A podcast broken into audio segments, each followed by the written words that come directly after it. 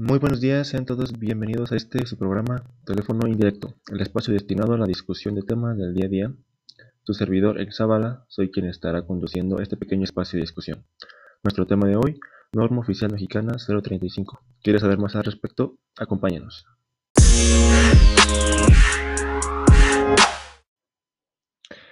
Bueno, para comenzar, ¿qué es y en qué consiste la norma 035?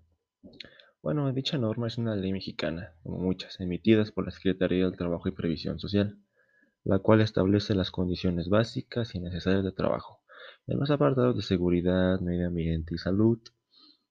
El objetivo de esta norma pues, es prevenir accidentes laborales y enfermedades provocadas por el trabajo.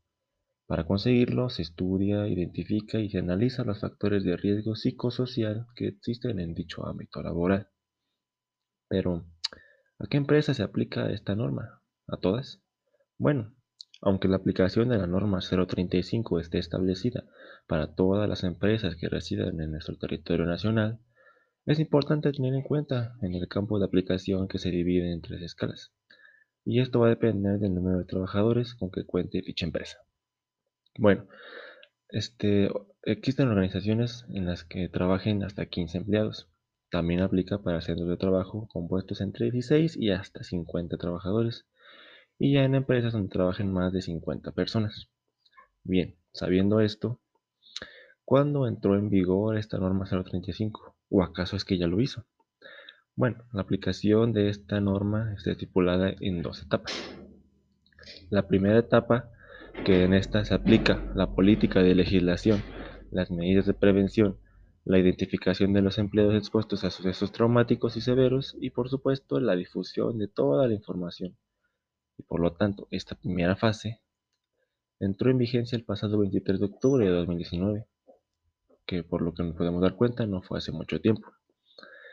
La segunda etapa, esta comenzará a aplicarse a partir del 23 de octubre de 2020, así no mucho. En esta etapa se incluye el reconocimiento y el análisis de todos los factores de riesgo psicosocial, la evaluación del entorno organizacional, las medidas y acciones de control, así como el inicio de los exámenes médicos y los registros. Punto muy importante en los exámenes médicos, ya que estos últimos son obligación de los trabajadores. Pero dejando de lado este tema, ¿a qué están obligadas las empresas con la norma 035? Pues están obligadas a difundir y proporcionar información a los empleados, así como a reconocer y estudiar los factores de riesgo psicológico, desarrollar y difundir en la organización una política de prevención de riesgos psicosociales y de violencia laboral, así como la promoción de un entorno organizacional favorable.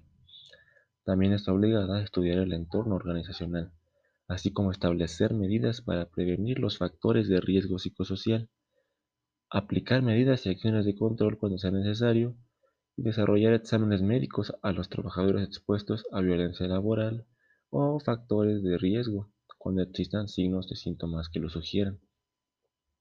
También llevar un registro de los resultados de la identificación y análisis de los factores de riesgo psicosociales. Sabiendo todo esto anterior, ¿Cómo afecta la norma 035 a los trabajadores?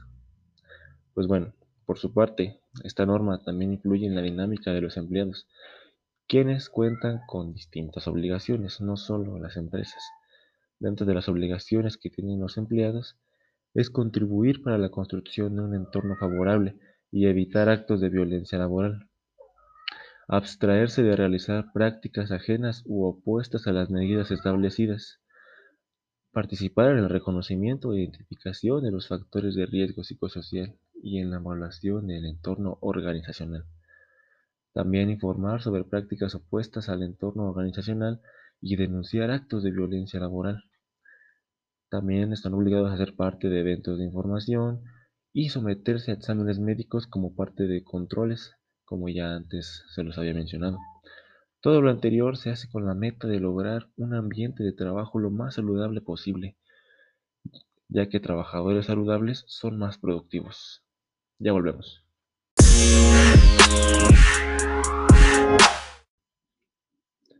Continuando con nuestro tema y para ayudarnos a comprender todo esto de una mejor manera, tengo el placer de presentar a nuestro invitado del día de hoy, El contador público Artemio Zavala es administrativo contable en Petróleos Mexicanos, Pemex. ¿Qué tal, Conta? Bienvenido. Muy bien, Eric, gracias a Dios. Encantado de estar aquí. Hablemos un poco acerca de la problemática que tuvo durante su periodo laboral en Pemex y por qué se le orilló a renunciar a su puesto. Sí, claro. Todo ocurrió hace dos años, durante el año 2018. Yo era el encargado del Departamento de Recursos Financieros. No es sorpresa que esta empresa nacional esté llena de jefes corruptos y con algunos tratos chuecos. Fiscalmente hablando, desde que comencé a laborar en Pemex, notaba ciertos desvíos de capital financiero, lo que ocasionaba discrepancias en las utilidades netas de la planta. Esto podría explicar por qué Pemex es una de las empresas más endeudadas del país impactando directamente a la economía de nuestro país. Durante mis labores traté de averiguar a dónde se iba ese dinero y por qué no se contaba con los recursos adecuados, específicamente de recursos destinados a la seguridad laboral, lo cual fue muy mala idea. Cabe mencionar que fui testigo de las reclamaciones del Sindicato de Trabajadores Petroleros de la República Mexicana, quienes a través de un oficio en el que denunciaban que los trabajadores realizaban sus labores en situación de riesgo, así como la falta de ropa, calzado para sus tareas. El sindicato también amenazó con una huelga para que los trabajadores reciban sus salarios a tiempo y las prestaciones establecidas con el contrato colectivo. Volviendo a lo anterior, mi error fue tratar de investigar los desvíos, ya que de algún modo Jefes de planta se enteraron, lo que ocasionó ciertas amenazas hacia mi persona, de quienes no compartiré nombres.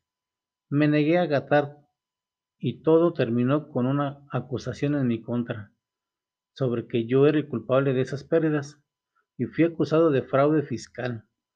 No se convirtió en un problema legal, ya que decidí desocupar mi puesto antes de que llegara esto a más lejos. Es una pena oír todo esto, Conta, pero fuera de eso, ¿cómo impactó en su vida personal y su vida profesional? Fue muy difícil y hasta la fecha lo sigue siendo. Fui difamado en el ámbito profesional, lo cual ha hecho que me sea casi imposible conseguir un puesto afín a mi formación. En otra empresa, puedo decir que el ambiente donde laboraba era horrible, peor, por no decir ilegal. Una lástima lo que la empresa de la categoría de Pemex se presta a este tipo de cosas. Yo agregaría que de acuerdo a lo establecido en la ley en específico, la norma 035, jamás hizo acto de presencia, ya que incluso otros trabajadores que operaban ahí mismo estaban siendo afectados por condiciones inseguras de trabajo. Muy lamentable. Pero bueno, le agradezco al contador Artemio Zavala por estar hoy con nosotros y compartir esa experiencia tan lamentable. Un placer estar aquí. Gracias por invitarme. Bueno, mi parte sería todo. Gracias a todos los que nos escucharon y nos vemos en el siguiente segmento de Teléfono Indirecto. Tengan todos un excelente día. Thank you.